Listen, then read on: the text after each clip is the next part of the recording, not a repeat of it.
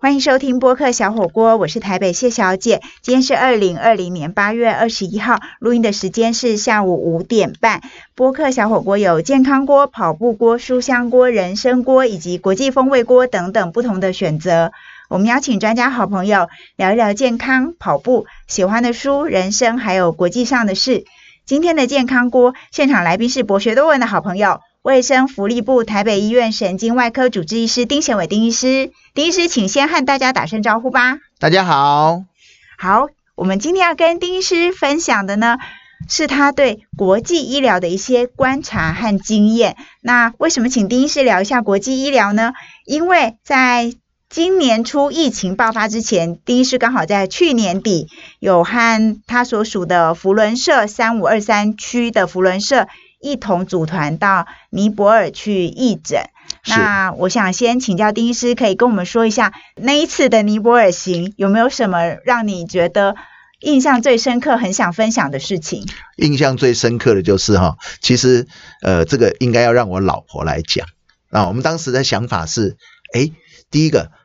福人社出去玩应该都很开心。出去玩，你们不是出去义诊吗？哎，对，没错。但是我们会用这个，就是出去义诊的这个心情哈，是用玩的心情过去哈。当然也不是说玩呐，就是跟福人社出去这个参加活动，应该都是吃得好、睡得好嘛，对不对？嗯。啊，五星级饭店啦，等等等等。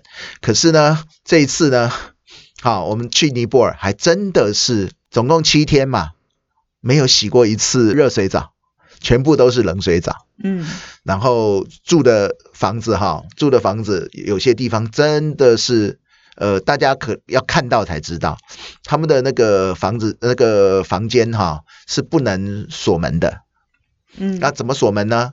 是外面有一个插销，然后用我们平常那个那个柜子上面那种简单的那种号码锁。所以，万一有人要给你恶作剧的话，哈，他从外面把门锁起来，你就出不来了。嗯，然后我们是带了两只电汤匙去那边烧一缸呃一小杯一小杯钢杯的热水，然后呢冲洗一下。啊，这几天大概就是这样子过日子的。嗯，那第二个最令人这个印象深刻的是去尼泊尔哈，就是吃咖喱。第一天吃咖喱，第二天吃。咖喱，第三天吃颜色比较深的咖喱，第四天又吃颜色更深的咖喱，第五天是吃味道比较重的咖喱，第七天最后回来。所以，我们当我们回到台北的时候，我跟我老婆两个人就跑去那个吃到饱的那个火锅店，然后狠狠的吃了一些青菜跟肉，因为在那边没有肉。尼泊尔肉是真的比较少。对，没错。对对，不晓是因为。呃，信仰的关系应该是他们信仰的关系，还有饮食习惯的关系。没有，最主要可能跟他们的这个经济状况有关系。嗯嗯，因为他们好像我我忘了是不是平均每年年收入好像是九百块钱美金。对，总之不多不多不多。但是各位你们要知道，他们的这个药药费哈，其实跟台湾的药费其实是不相上下的。他们有一些药都是从印度过去的，是虽然比较便宜，可是实际上就他们的负担来讲是非常贵的。嗯嗯，因为人均所得不同，对，即使药价差不多，但他们跟台湾的呃国民所得的数字是有一些差距，非常的大。对对，就像我们跟日本是，对对对对，是一样的概念嘛，就日本可能还是我们的。两三倍，但是我们觉得日本东西贵，但也没贵到两三倍，所以有时候在日本好像买东西还感觉比较便宜，我们要讲一点。其实我们讲到美国，嗯，其实台湾的这个医疗哈，就是消费啊，医疗消费哈，我们就这样讲，用消费来讲，就是医疗的支出哈，嗯，价钱跟美国是一样的，只因为我们有健保，不是币值不同啊，所以在台湾可能花掉一万台币。在美国可能要一万美金，乘以三十，几乎是这样，甚至有的时候还要更贵。嗯，因为美国其实，呃，虽然它是 OECD 国家哈，可是实际上它在全世界的这个医疗的部分来讲的话，它最大的困境是在贫富差距。嗯，那其中很多的医疗收费也好，支出也好，它其实有一半哈是负责准备你万一要告的时候他赔的。嗯嗯嗯。所以这个就是为什么我们常常在做国际医疗的时候啊，不同的国家会有不同的结果。嗯，对，我们刚刚其实不只是要问丁医师在尼泊尔的时候吃什么，我们重点是要讲在福伦社那一次的医疗团到尼泊尔的服务里面呢，就是国际医疗。因为形式上很多种嘛，就是有援助啊，有服务或是交流，不管怎么叫，甚至是在呃 COVID-19 疫情的期间，台湾捐口罩给友邦国家或是友好国家。的行动，然后星光医院协助我们的友邦博流去检验疑似的个案等等，这些也都算是国际医疗的一个部分或是一个样态。但我想问丁医师的是说，为什么尼泊尔这一次的行动，就是福伦社你所参与的这一次，大家选择的是义诊的方式呢？好，这个就是一个误会了。其实义诊只是我们的其中一种方式。嗯。国立福人社其实坦白说，对台湾人来讲非常非常重要。它可能是一个少数哈，我们出国之后可以唱国歌的团体，可以挂国旗的团体。嗯，那福人社它其实在这种服务哈，有分成很多部分，其中有一种叫做 Global Grant，就是所谓的全球奖助金。嗯，全球奖助金的话，它有七个所谓的焦点领域。好，那其中。医疗是这七个焦点领域的一个部分。嗯，另外的话还有一个叫做 VTT，它其实是一个这个训练人员的一种方式。所以，我们这次三五二三地区的尼泊尔的医疗服务计划，哈，义诊只是其中一个部分。嗯，事实上，我们还捐赠了两三百台的这个轮椅，还有捐赠了一间的心导管室。像很多人会去尼泊尔，尤其是那些登山登山客，尼泊尔那边有有非常多的这个八千公尺以上的山，那有一些比较矮一点的山，比如说三四千的、四五千的，几乎到处都是，所以很多人很喜欢到尼泊尔去玩。可是尼泊尔他们在某一些地方竟然没有心导管，那像这种万一发生急性的心肌梗塞，其实是没有人能够治疗我们这些。外国的观光客，嗯，所以我们当时跟呃尼泊尔地区他们的那个地区总监在讨论的时候，我们的总监 P P Joy 他是一个牙医师，所以他跟他们讨论的时候就发现，哎，尼泊尔这个部分是真的需要协助的，嗯，所以我们整个的服务计划是包含三个部分，第一个是义诊，那包含捐赠了这个捐赠了轮椅，第二个就是。帮他们建立一个心导管室，第三个部分呢，帮他们训练心导管可以使用的人员，还有口腔外科手术的一些医师。嗯，所以实际上不单纯只是一个义诊而已。嗯，好，非常谢谢丁医师解释了尼泊尔那一行不只是义诊，还有一些其他的，那就是包括了捐赠，还有训练人员。详细的情况我们休息一下，马上回来哦。欢迎回到播客小火锅，我是台北谢小姐。今天的健康锅现场来宾是卫生福利部台北医院神经外科的主治医师丁贤伟。丁医师他在去年底，就是疫情爆发之前，最后还可以安心出国的时候呢，跟着他所属的福伦社到了。尼泊尔去做国际医疗，那医疗里面包括了刚刚说到的义诊啊、捐赠轮椅跟心导管室，还有培力他们的医护人员。但是我现在想要请教丁医师的是说，在呃十天两个礼拜的义诊当中啊，一定会遇到一些让你特别印象深刻，或是特别觉得难过不舍，或是很替他庆幸。终于找到我们可以帮助他得到这么好的改变的一些案例，你能不能跟我们分享一下？其实我们真正在那边做义诊，其实我们没有两个礼拜啦，我们大概只有一个礼拜。嗯，那实际上包含就是把这些器器材啦送过去，其实就花了很多。尼泊尔他们只有一个国际机场，就是卡德曼多加德满都。然后我印象我们是在波克拉。那边。拉车大概要六七个小时的地方，没有从加德满都坐飞机到博克拉，嗯，然后再从博克拉坐车到巴格隆，嗯，坐飞机这个这个部分先说，嗯，我们早上十点半的飞机，我们下午四点钟才坐到。嗯，他们那边是一个完全没有时间观念的一个呃，世界。这个我要跟丁医师分享另外一种说法，他们不是没有时间观念，因为尼泊尔我去过三次，是，那他们不是没有时间观念，他们是有自己的尼泊尔时间。没错，这个有听说，所以他们也是有有些人就这样跟我讲。那我们就是呃也不敢不敢造次嘛，所以十点半的时候我们就在那边等，等等等等等等到下午四点钟才坐到十点半的飞机。那还好，因为我自己本身以前常常做一些服务的计划，所以我经验很够。当时我们早餐吃完的时候，很多就是因为真的就是咖喱咖喱再咖喱嘛，很多人就是吃不下那些东西，我就硬是包了一堆东西，结果那些变成我们的午餐。嗯，因为在等飞机。嗯。对，可嗯是飞机呢，四点钟上飞机之后呢，四点半就到。好，所以这个是他们的一个蛮令我印象深刻的，就像尼泊尔真的有尼泊尔自己的时间。第二个就是说，因为他们曾经地震过，所以整个路啊等等等等坍方的很严重。实际上呢，包括印度、包括日本、包括美国，甚至包括中国，那他们都有一些尼泊尔的援助。可是呢，尼泊尔就是修路哈，有一搭没一搭的在修。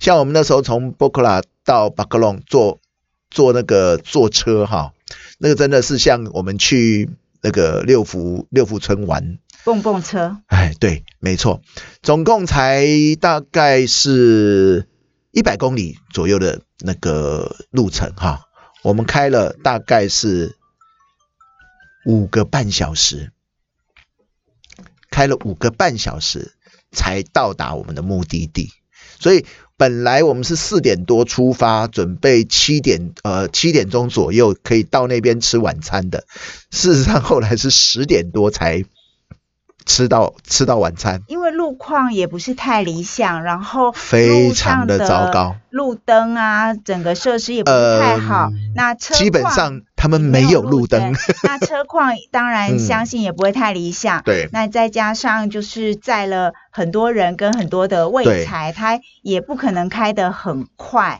没有。其实未查还还好，因为我们有呃几台车是先导车，在前一天就到到那边去做处理了。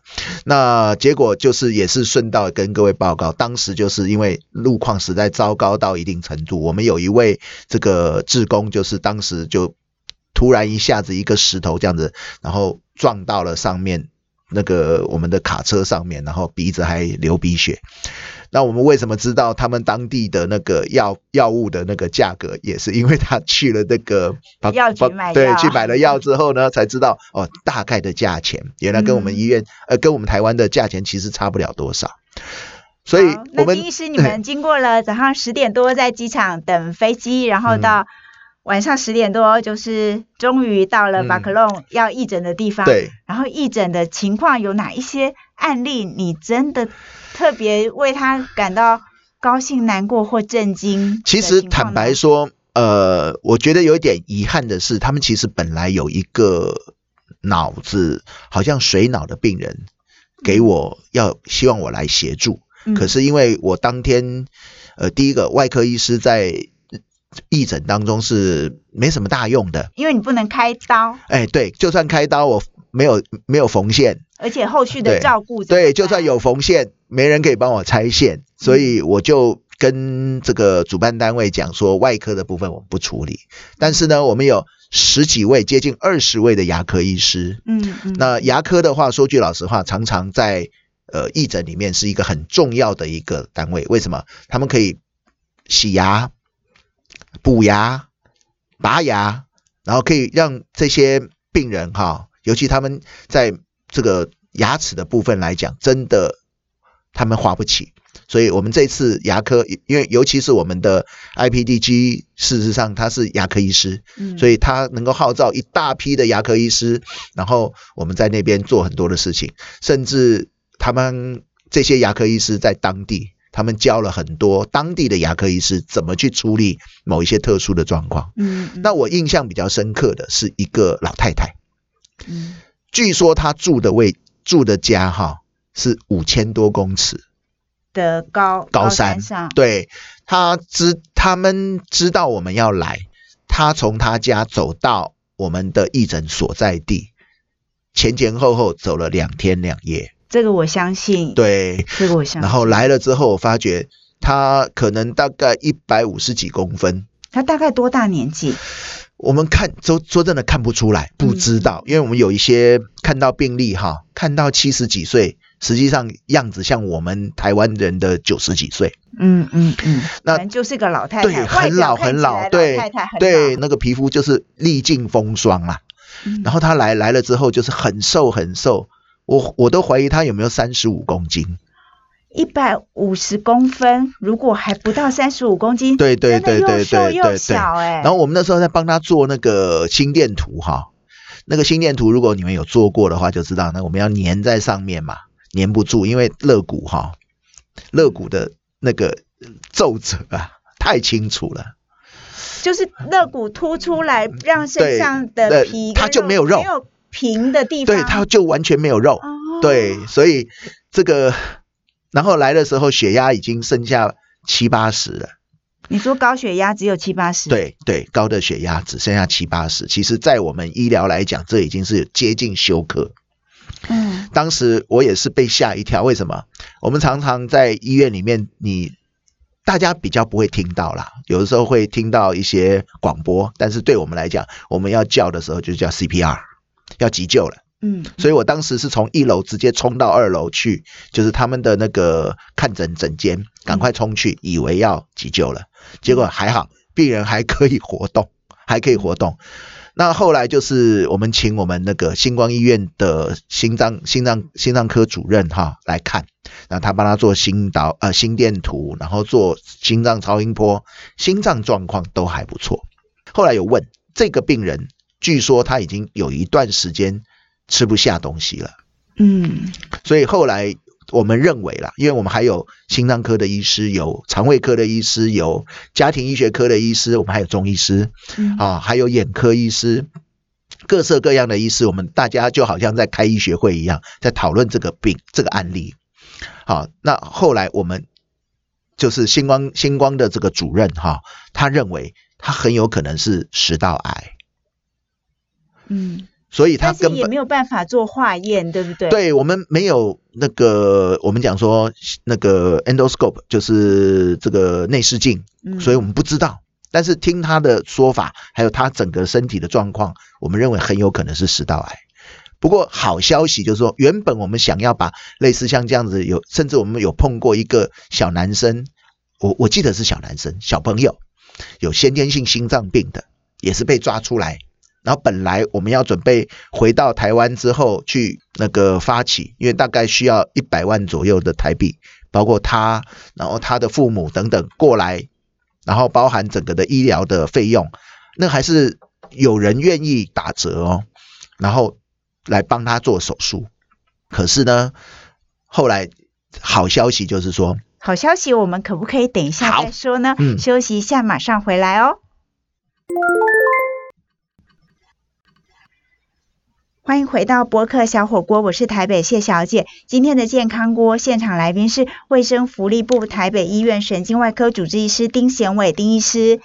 非常谢谢丁医师再一次来到节目。我们今天跟丁医师分享的呢，是他去年底跟福伦社的朋友们、医师朋友们一起到尼泊尔去做国际医疗的一些经验。那刚才丁医师讲到了一位老太太，很老很老又瘦又小的老太太，还有一位小朋友，他们都可能有先天性心脏先天病，性心脏病，或是可能是食道癌，但因为检验设施不足，也没有办法做确切的研判。但是那个小朋友后来的情况，是不是有让人比较觉得值得开心的地方呢？因为哈福仁社是一个国际的单位，嗯所以其实我们去尼泊尔不是只有尼泊尔的这个地区知道，包含其他的国际福伦社其实都知道我们去了那边。所以呢，后来包含那一位小朋友，好像听说我们又抓了七八个，就是需要手术或是进一步处理的一些病患哈。嗯。印度对。义诊的对印过程找出对来，，我们两天看了六千多个嘛，哈，嗯，对，那就发现一些需要进一步处理的，印度的这个国际福人社，他们就愿意接手。那这样子的话，哦对他们来讲，反而就是不用舟车劳顿，因为那个不管怎么样，飞机啦等等等等，从尼泊尔到印度会比较近一点。总是比台湾到尼泊尔对，而且他们全额的协助他们，嗯，这个就是国际福人社。这也就是国际医疗的精神。对，没错。那讲句老实话，这个就我们所做的义诊就有一定程度的效果。事实上，我们还捐赠了他们一台这个心电图，这也是有一位这个非常好心的我们的舍友，那他们一听到我们要去，他就直接，因为他是做医疗器材的，他直接送了一台，那一台好像十几万吧。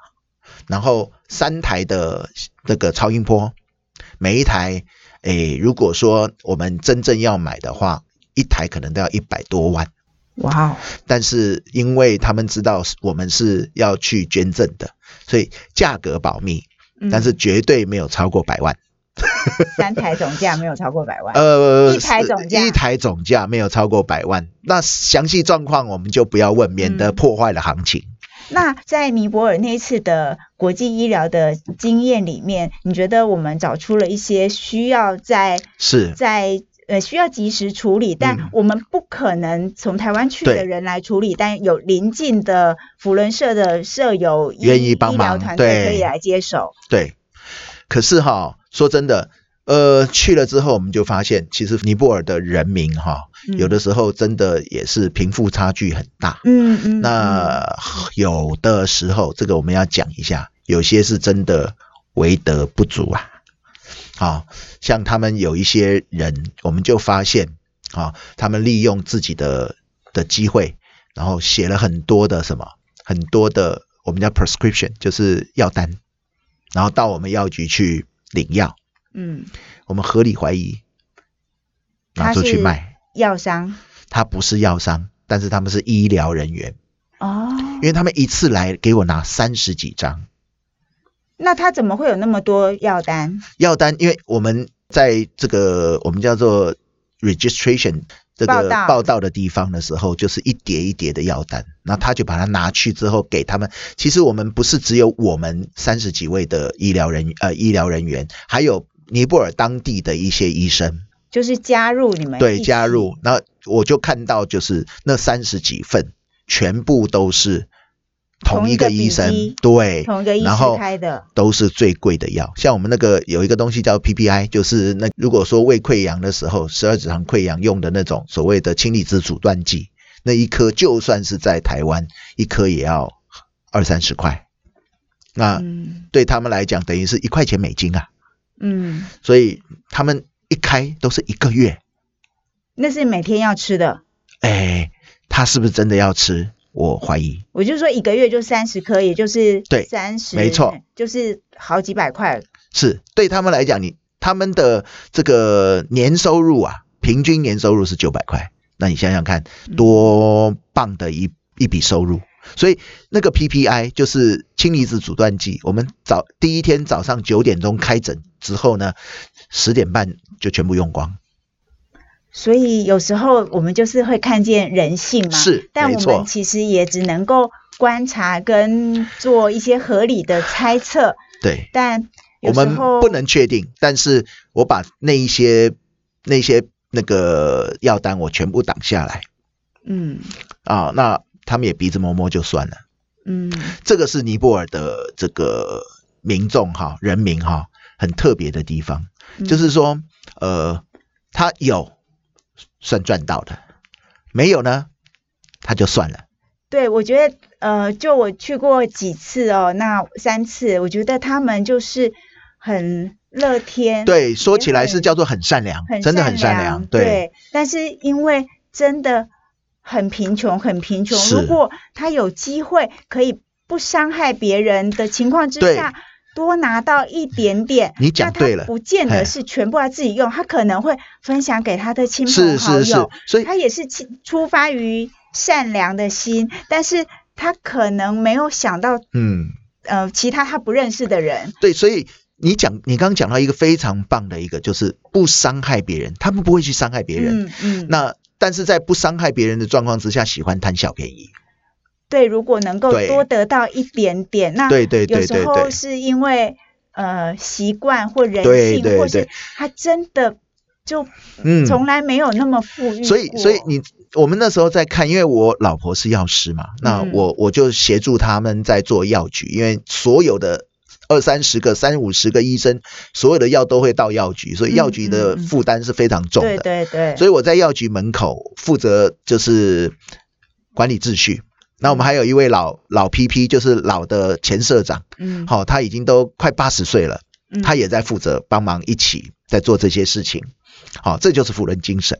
那那那个我们看到的就是发现，第一个百分之九十哈是女生在排队，所以意思是说，男生都请女生，不要说请了，都叫女生去帮忙排队。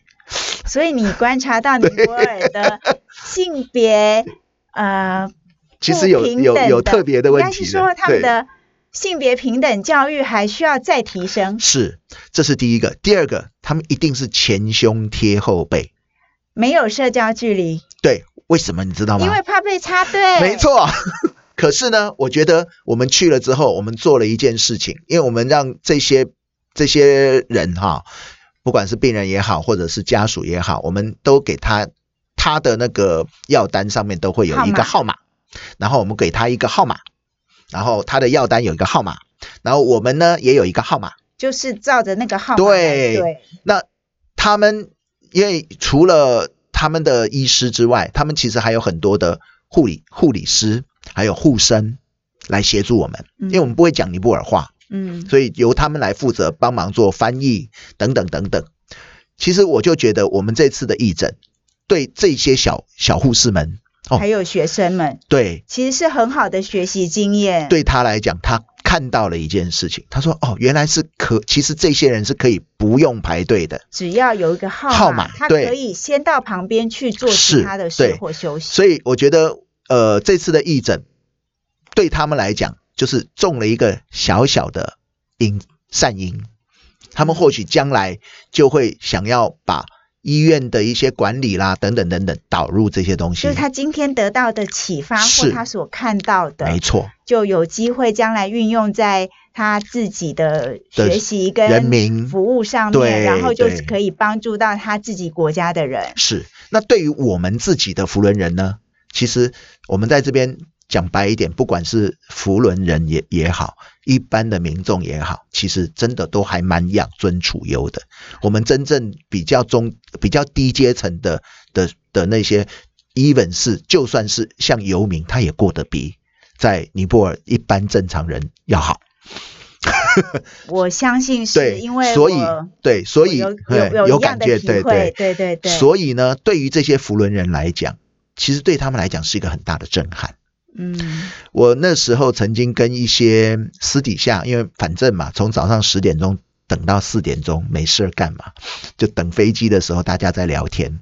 其实我就跟他们讲了一个算是口号吧，因为大家满心欢喜，觉得我去做义诊，我应该可以给人家很多的帮助，所以我们认为我们做的事情是有意义的。我就跟他们讲，当你觉得你做的事情是有意义的时候，你其实没有意义。嗯可是呢，当他们经过了两天，然后甚至三三天，我们讲整个这样去做做做这些事情，然后整理完了之后呢，他们觉得说，哦，他们这些人有一些人真的就是蛮爱贪小便宜的。其实有一些福伦人会觉得有一点点挫折，嗯，所以我就跟他们讲，不用担心，当你觉得没有意义的时候，它就有意义了，，对，因为你会去想，我们会想，我们到底对他们做了什么，然后我们能够再做什么？或是我们这些做法改变了什么？对对，其实这就是一个对一直在进展的过程，人类一直在互助、跨是国界的彼此协力的过程。对，所以我们像像我现在就给这一群朋友，其实我们除了三十位左右的医疗人员之外，还有一百一百位的职工，接近一百位的职工，好大一团，对，台湾史上最大的一个医疗团，不敢讲，对，但是这个也是要感谢慈济的一些职工，他们真的非常有经验。那我的看法，我的看法，我跟他们讲，当我们觉得有意义的时候，可能就没有意义了。可是当我们觉得没有意义的时候，就意义就出出现了。嗯，那最重要就是说，如果你觉得，哈，我一直在付出，那这次的义诊没有意义。嗯，如果你觉得我有很大的收获，那这次义诊其实无论如何对尼泊尔也好，对台湾也好，都是非常非常好的一个结果。尤其是台湾人，这是我呃希望不要被被出征哈。我觉得台湾人哈太没有国际观了。好，没关系，我们就听呃，出去就是这一群人出来之后，我们到了国际，我们才会发觉台湾人真的，我们有很多很多的事情可以做，我们还有很多很多的东西可以学，尤其真的台湾在世界上，我们有很多的角色，我们是可以扮演的。嗯，那反而是国际医疗其实就是最好的。对对对，因为对，其实我们在福人社里面有很多的福人人会问说，我们自己台湾的的人都还没有帮助完，你干嘛出国？对对，没错，这个一直是在这种国际的一些志工里面哈，一直在互相在冲撞的。可是当你真正出去之后，你才会知道说，哦，原来我们台湾。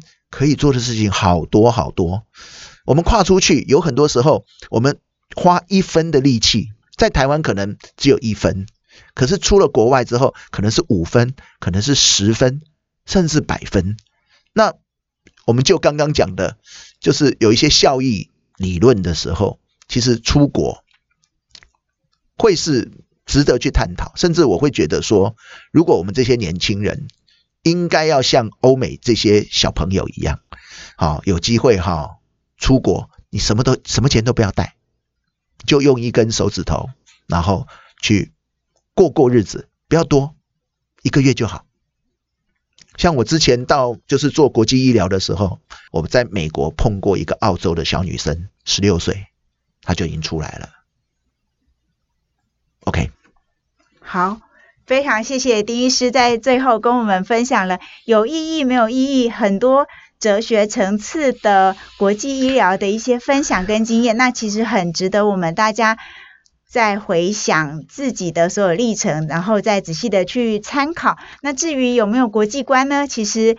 每个人都有不足的地方，那也都可以一直在进步当中。非常非常谢谢丁医师的分享。以上就是今天的播客小火锅，谢谢您的收听。我们每个星期会更新一次，祝福大家一切平安。我们下礼拜见，拜拜。